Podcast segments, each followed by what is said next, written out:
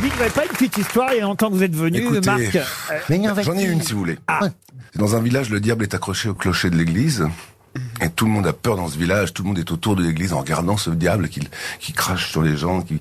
Et donc on va, hein, les bonnes sœurs sortent, elles voient ce, ce diable etc., accroché au clocher de l'église, tout le monde est stupéfait.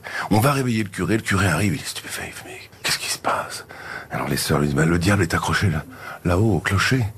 Et le, le curé dit, mais il est monté comment Et toutes les, toutes les sœurs disent, comme un âne, mon père.